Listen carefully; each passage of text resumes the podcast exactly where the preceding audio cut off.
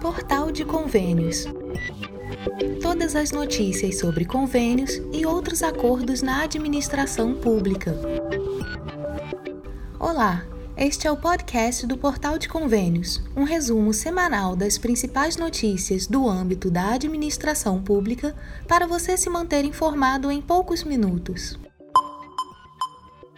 Prazo para entrega da declaração do Imposto Territorial Rural terminou essa sexta. O prazo para envio da declaração do Imposto sobre a Propriedade Territorial Rural, DITR, de 2023 terminou nesta sexta-feira, 29. O tributo deve ser pago por pessoas física ou jurídica que possuam a qualquer título imóvel rural. O Imposto Territorial Rural, o ITR, é um tributo de grande importância no cenário brasileiro, uma vez que incide sobre a propriedade de terras rurais em todo o país. Sua arrecadação desempenha um papel crucial no financiamento de políticas públicas voltadas para o desenvolvimento do setor agrícola e na manutenção do equilíbrio socioeconômico das áreas rurais. Instituído pela Lei nº 9393 de 1996, o ITR é regulamentado pela Receita Federal do Brasil e administrado pelos municípios onde as áreas rurais estão localizadas. O cálculo do ITR leva em consideração diversos fatores, incluindo a localização da propriedade, sua área total, a utilização da terra e seu grau de utilização, ou seja, se a propriedade é explorada de acordo com sua capacidade produtiva. Além disso, a alíquota do imposto varia de acordo com a extensão da terra e seu uso, sendo maior para áreas improdutivas e menor para aquelas com maior potencial produtivo. A declaração do ITR é anual e deve ser realizada pelo proprietário da terra ou por seu representante legal. A base de cálculo do imposto é determinada pelo valor da terra nua, excluindo benfeitorias, culturas permanentes e temporárias, pastagens cultivadas e melhoramentos de qualquer natureza. A declaração do Imposto sobre a Propriedade Territorial Rural deve ser enviada por meio do Programa Gerador da Declaração do ITR, disponível no site da Receita Federal. O Ministério da Fazenda informa que o programa Receita Net pode ser usado para a transmissão da declaração. A declaração deveria ser entregue até às 23 horas e 59 minutos de 29 de setembro. O envio começou às 8 da manhã de 14 de agosto. De acordo com a Instrução Normativa número 2151 da Receita Federal, está prevista multa de 50 reais no mínimo ou 1% ao mês calendário, calculado sobre o total do imposto devido em caso de atraso. O valor mínimo do imposto é 10 reais. Valores inferiores a 100 reais deveriam ser pagos em cota única até o dia 29 de setembro de 2023. Valor superior a 100 reais pode ser pago em até quatro cotas, mas cada cota deve ter valor igual ou superior a 50 reais, segundo informa a Receita. A primeira parcela também deveria ser paga até 29 de setembro, as demais até o último dia útil de cada mês e serão acrescidas de juros Selic mais 1%. A declaração do Imposto sobre a Propriedade Territorial Rural consiste em dois documentos: o DIAC, Documento de Informação e Atualização Cadastral do Imposto sobre a Propriedade Territorial Rural, e o DIAT, Documento de Informação e Apuração do Imposto sobre a Propriedade Territorial Rural. É importante ressaltar que as informações prestadas por meio do DIAC da DITR não serão utilizadas para a atualização de dados cadastrais do imóvel rural no Cadastro de Imóveis Rurais, o CAFIR. No entanto, os contribuintes cujos imóveis rurais já estejam inscritos no Cadastro Ambiental Rural deveriam informar o respectivo número do recibo de inscrição na DITR 2023. Apesar de sua importância, o Imposto Territorial Rural enfrenta desafios e críticas.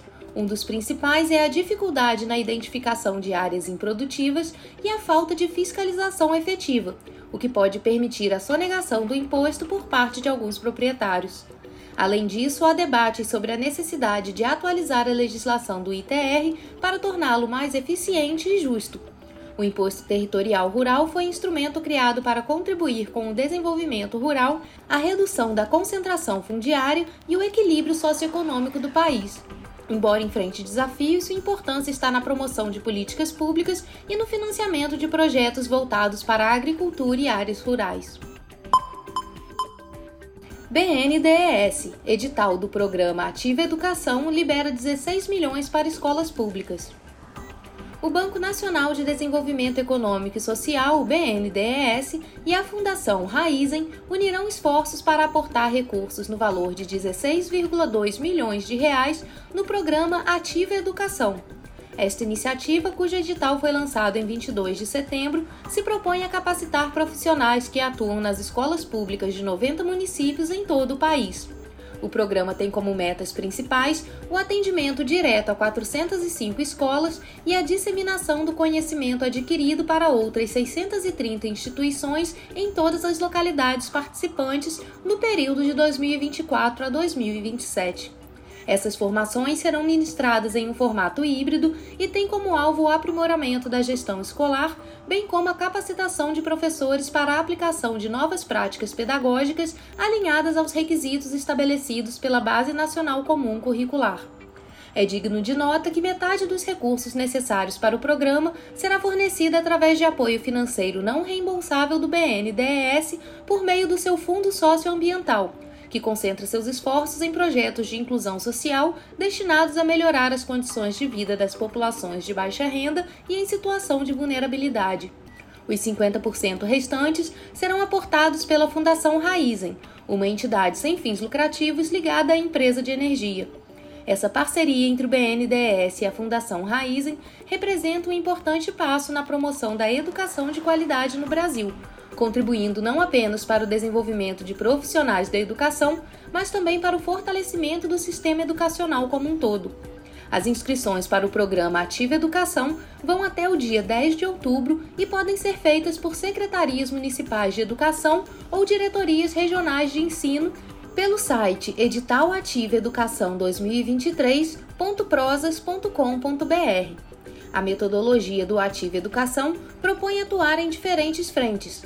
Inicialmente está prevista a realização de diagnósticos da gestão escolar e do potencial de mobilização comunitária das escolas, que mapearão boas práticas e desafios considerando o contexto territorial. Segundo Celina Tura, chefe do Departamento de Inclusão Produtiva e Educação do BNDES, para o banco a redução das desigualdades passa pela melhoria da qualidade da educação básica brasileira e o edital, ao permitir que municípios de todos os estados do Brasil participem da seleção, atingindo assim as populações mais necessitadas, se insere nesse contexto. Fernanda Ferraz, gerente de performance social na Raizen e diretora executiva da Fundação Raizen, explicou que o objetivo do Ativa Educação é tornar a jornada formativa dos estudantes mais atrativa, para que finalizem seus estudos.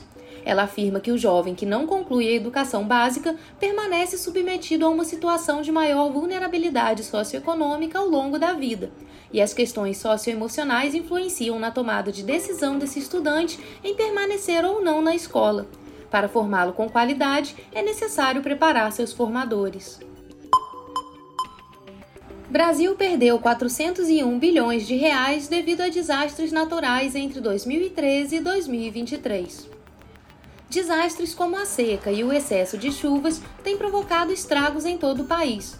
Uma pesquisa realizada pela Confederação Nacional de Municípios, a CNM, revela que o Brasil teve 401,3 bilhões de reais em prejuízos causados por desastres naturais entre os anos de 2013 e 2023. Rio Grande do Sul, com mais de 67,5 bilhões, Minas Gerais, somando 56 bilhões, e Bahia, com mais 38,8 bilhões, foram os estados mais afetados pelos danos. A seca causou 307,2 bilhões de reais de prejuízos em todo o Brasil, correspondendo a 76,5% do total. Um projeto de lei foi aprovado na Comissão de Agricultura e Reforma Agrária para anistiar dívidas de operações de crédito rural dos anos 2021 a 2023 contratadas por agricultores familiares que foram atingidos por perda de safra em razão de estiagem ou excesso hídrico. O PL 7 de 2022 propõe uma metodologia de apuração, determinada na forma de regulamento, que apure ao menos 50% do conjunto da produção agrícola perdida para a concessão do benefício aos agricultores. Apenas os municípios que declararam estado de calamidade ou tiveram situação de emergência reconhecida em ato oficial terão os benefícios efetivados. O texto segue agora para análise na Comissão de Assuntos Econômicos em decisão terminativa. A proposta é do senador Everton Rocha, do PDT do Maranhão. Para o advogado especialista em direito ambiental Evandro Grilli, a medida é positiva para o setor. O projeto, além dele, dele permitir mais prazo, né, ele traz também mecanismos de redução do valor da dívida, né, de modo a facilitar ainda mais o, o, o adimplemento e a regularização da dívida que ficou para trás, da safra que foi efetivamente perdida, né, e restabelecendo, restabelecendo as condições do produtor para poder é, é, voltar a ter condições de tomar crédito. Na opinião do professor de economia do IBMEC Brasília, Renan Silva, o projeto é adequado. Trata-se da sobrevivência de diversas famílias que também dão a sustentação do nosso agronegócio. Então, é, lembrando que dentro de um negócio, né, temos que observar os diversos é, interesses, né, os interesses dos stakeholders e não só é, necessariamente a criação de valor. E isso, ao, ao, ao, longo prazo, tem se mostrado mais eficiente né, do que simplesmente é, levar à inadimplência e levar à falência diver, diversos colaboradores aí, é, do sistema. De acordo com a CNM, os diversos desastres ocorridos no Brasil escondem muitas vezes a ausência de políticas públicas e mostram a precariedade da articulação de políticas de prevenção. A Confederação enfatiza que, dos três entes da federação, os municípios são os que sofrem diretamente os impactos negativos causados por calamidades, necessitando diretamente do apoio dos estados e do governo federal. O advogado Evandro Grilli lembra que, quando esse dinheiro não é emprestado, a produção não acontece, não gera emprego, não gera riqueza e não circula dinheiro no município.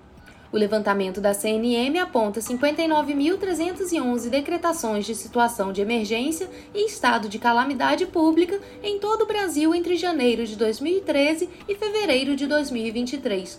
A seca e a chuva são os desastres que apresentaram o maior número de decretos nos últimos 10 anos. A maioria dos chamados está nos municípios de Minas Gerais, seguido de Bahia, Paraíba, Santa Catarina, Rio Grande do Norte e Rio Grande do Sul. A CNM também chama atenção para a falta de recursos para prevenção no orçamento de desastres do país. Segundo a instituição, um dos principais motivos para a recorrência dos problemas. Para a minimização dos danos, a Confederação Nacional dos Municípios propõe ações de prevenção e gestão de riscos para serem incorporadas à ação coordenada e articulada dos entes federados. Lula anuncia programa Novo PAC Seleções para investimentos em estados e municípios o presidente Luiz Inácio Lula da Silva lançou na manhã de quarta-feira, em uma cerimônia realizada no Palácio do Planalto, o ambicioso programa Novo PAC Seleções. Este evento contou com a presença da ministra da Gestão e da Inovação em Serviços Públicos, Esther Dueck, além de titulares de outros ministérios do governo federal, prefeitos, governadores e parlamentares. Sob a coordenação da Casa Civil, o novo PAC Seleções traz consigo a abertura de editais destinados à seleção de novos projetos prioritários nos estados e municípios, abrangendo áreas essenciais para o bem-estar da população, em adição aos já apresentados no lançamento do PAC em agosto. O Transfere Gov, uma iniciativa sob o guarda-chuva do Ministério da Gestão e da Inovação em Serviços Públicos, será a ferramenta centralizada para a habilitação dos beneficiários. A partir de 9 de outubro até 10 de novembro de 2023, estados e municípios terão a oportunidade de inscrever suas propostas. Para esta etapa do novo PAC Seleções, o governo compromete-se a investir robustos 65,2 bilhões de reais, distribuídos em 27 modalidades gerenciadas pelos ministérios das cidades, saúde, educação, cultura, justiça e esporte. Estas alocações de recursos serão traduzidas em novas obras que beneficiarão todas as cidades brasileiras, com foco nas áreas cruciais de saúde, educação, mobilidade, qualidade de vida e acesso a direitos, abordando temas de infraestrutura social inclusiva, cidades sustentáveis e resilientes, acesso à água para todos, educação, ciência e tecnologia, bem como melhorias na área da saúde. Durante a solenidade de lançamento do novo Pacto Seleções, o presidente Lula enfatizou a importância do Pacto Federativo e do desenvolvimento econômico regional, através dos substanciais investimentos que este programa proporcionará aos estados e municípios. Ele também fez um apelo veemente aos gestores públicos para que inscrevam seus projetos neste programa, visando ao bem-estar da população brasileira, e pediu a compreensão de prefeitos, governadores e empresários para que, na medida do possível, nessas obras do PAC, deem preferência para contratar as pessoas da cidade, para assim gerar emprego e desenvolvimento na comunidade. O presidente ainda reforçou a importância da participação dos estados e municípios para que nenhuma cidade fique sem uma obra. O Ministério da Gestão e da Inovação em Serviços Públicos, por meio dos coordenadores da rede de parcerias nos estados e municípios, prestará apoio ao projeto. Os gestores municipais e estaduais da rede serão os pontos focais de apoio aos responsáveis por registrar e enviar as manifestações de interesse do processo de seleção Novo PAC no transferegov.br caso não sejam realizadas manifestações pelos beneficiários respeitando as diretrizes registradas no transferigov.br, os entes serão considerados não habilitados na seleção Novo PAC. A rede de parcerias é uma rede de governança colaborativa com mais de 220 participantes, entre eles todos os estados e representantes municipais, que cobrem todos os 5.568 municípios. A rede tem por objetivo, entre as várias atribuições, o diálogo e o foco na gestão, buscando a melhoria do uso dos recursos públicos e maior efetividade das políticas públicas implementadas com recursos decorrentes das transferências da União. Lançado em agosto deste ano, o novo PAC vai investir 1,7 trilhão de reais em todos os estados do Brasil, sendo 1,4 trilhão até 2026 e 320,5 bilhões após 2026. Os investimentos do programa têm compromisso com a transição ecológica, a neoindustrialização, com o crescimento do país e a geração de empregos de forma sustentável. Minha Casa Minha Vida. Portaria estabelece melhores condições para os municípios. Na quinta-feira, o Ministério das Cidades anunciou uma série de inovações no programa Minha Casa Minha Vida, por meio da portaria MCID número 1248, publicada no Diário Oficial da União. Essas atualizações, alinhadas com as leis número 11.977 de 2009 e 14.620 de 2023, têm o potencial de beneficiar um grande número de famílias em todo o país. Dentre as mudanças mais notáveis, merece destaque a isenção de contribuição financeira para famílias que recebem o programa Bolsa Família ou o Benefício de Prestação Continuado, o BPC. Nas modalidades subsidiadas do Minha Casa Minha Vida, Fundo de Arrendamento Residencial, Fundo de Desenvolvimento Social e Rural, os beneficiários do Bolsa Família e do BPC não precisarão mais pagar as parcelas. A portaria também reduziu o período de pagamento dos contratos de 120 para 60 meses, especificamente para unidades adquiridas por meio do Programa Nacional de Habitação Urbana, bem como diminuiu a contrapartida de 4% para 1% no caso das habitações do Programa Nacional de Habitação Rural. Adicionalmente, novos contratos celebrados de acordo com a Lei 11.977 de 2009 serão contemplados com benefícios que incluem a diminuição dos valores das prestações e a adaptação dos limites de renda para a qualificação dos beneficiários.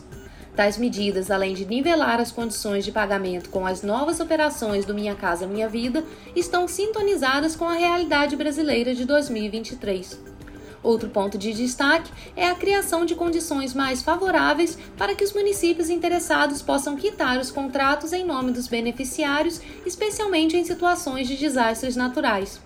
Além disso, a revisão e atualização das regras e procedimentos contratuais para concessão de subvenção e quitação dos contratos, conforme estabelecido pelo ato normativo, busca melhorar o funcionamento do programa. Em resumo, as medidas anunciadas por meio da portaria visam facilitar a consecução dos objetivos do programa Minha Casa Minha Vida, incluindo a finalização de investimentos já em andamento e o cumprimento de compromissos anteriores. Mais crucialmente, essas mudanças têm como objetivo garantir o acesso à moradia digna para as famílias mais necessitadas. Acesse portalconvênios.com para conferir a íntegra da portaria MCID número 1248 de 26 de setembro de 2023. Reforma tributária. Prefeitos apoiam, mas pedem autonomia na arrecadação tema de inúmeros debates no Congresso Nacional, a proposta de emenda à Constituição, a PEC 45 de 2019, da reforma tributária, voltou a ser discutida pelo Senado na quinta-feira, dia 28 de setembro. Desta vez, a sessão de debates temáticos reuniu no plenário representantes dos prefeitos que se mostraram favoráveis à reforma tributária, mas manifestaram preocupação com alguns pontos, como a criação do Imposto sobre Valor Agregado, IVA, do qual fará parte o Imposto sobre Bens e Serviços, o IBS, cujo depósito da arrecadação vai para os governos estaduais com posterior repasse aos municípios. O presidente do Senado, Rodrigo Pacheco, afirmou que a reforma tributária é a pauta econômica mais importante do Congresso Nacional.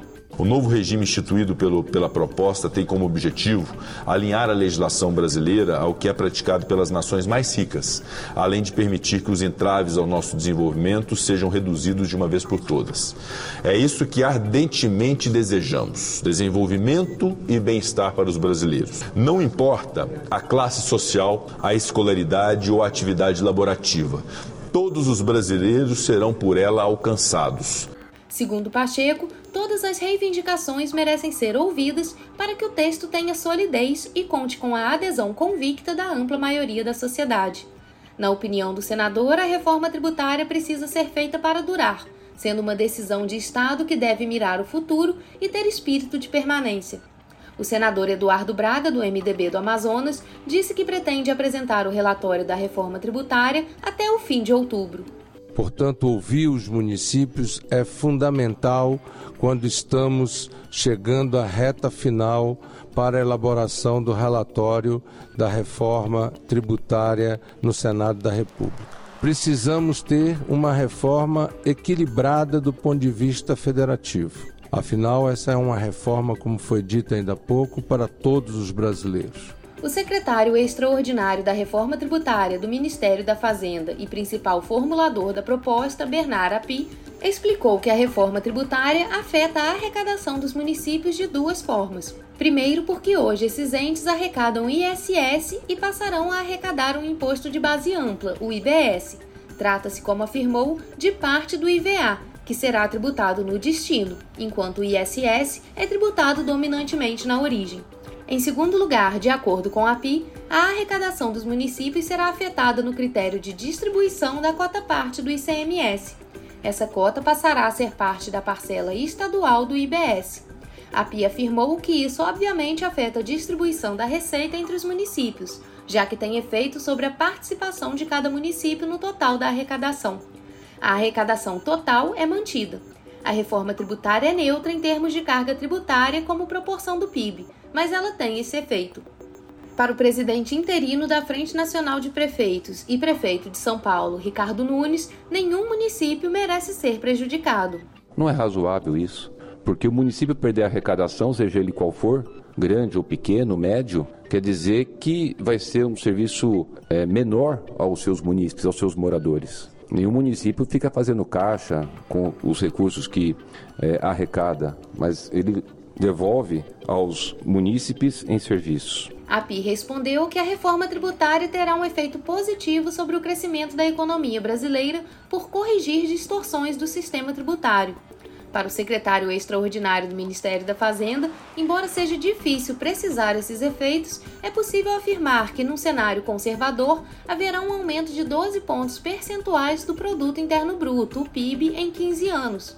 Num cenário otimista, na opinião de API, esse efeito seria de 20 pontos percentuais de aumento do PIB no mesmo período. O prefeito de São Paulo também destacou pontos que a Frente Nacional de Prefeitos considera importante acrescentar ao relatório do senador Eduardo Braga para a PEC 45 de 2019.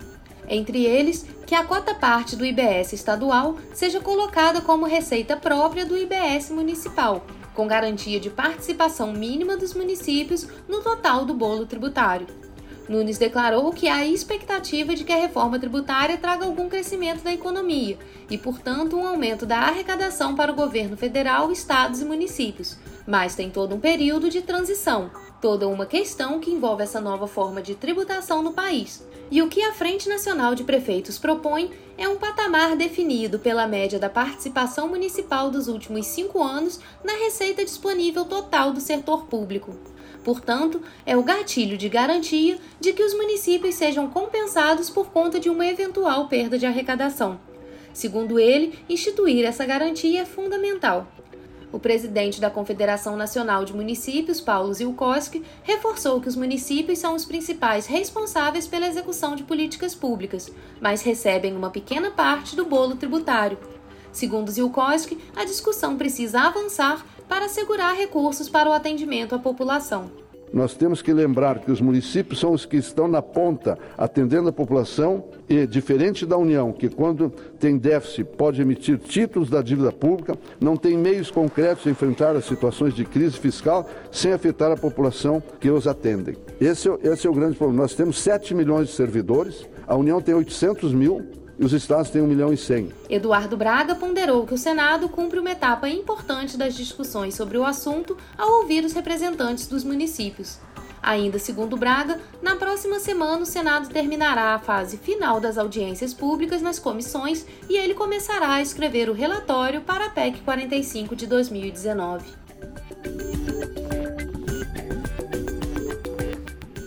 Você ouviu mais um podcast do Portal de Convênios, te atualizando sobre projetos, prazos e ações em administração pública. Continue se informando em nosso site portalconvênios.com. Até a próxima!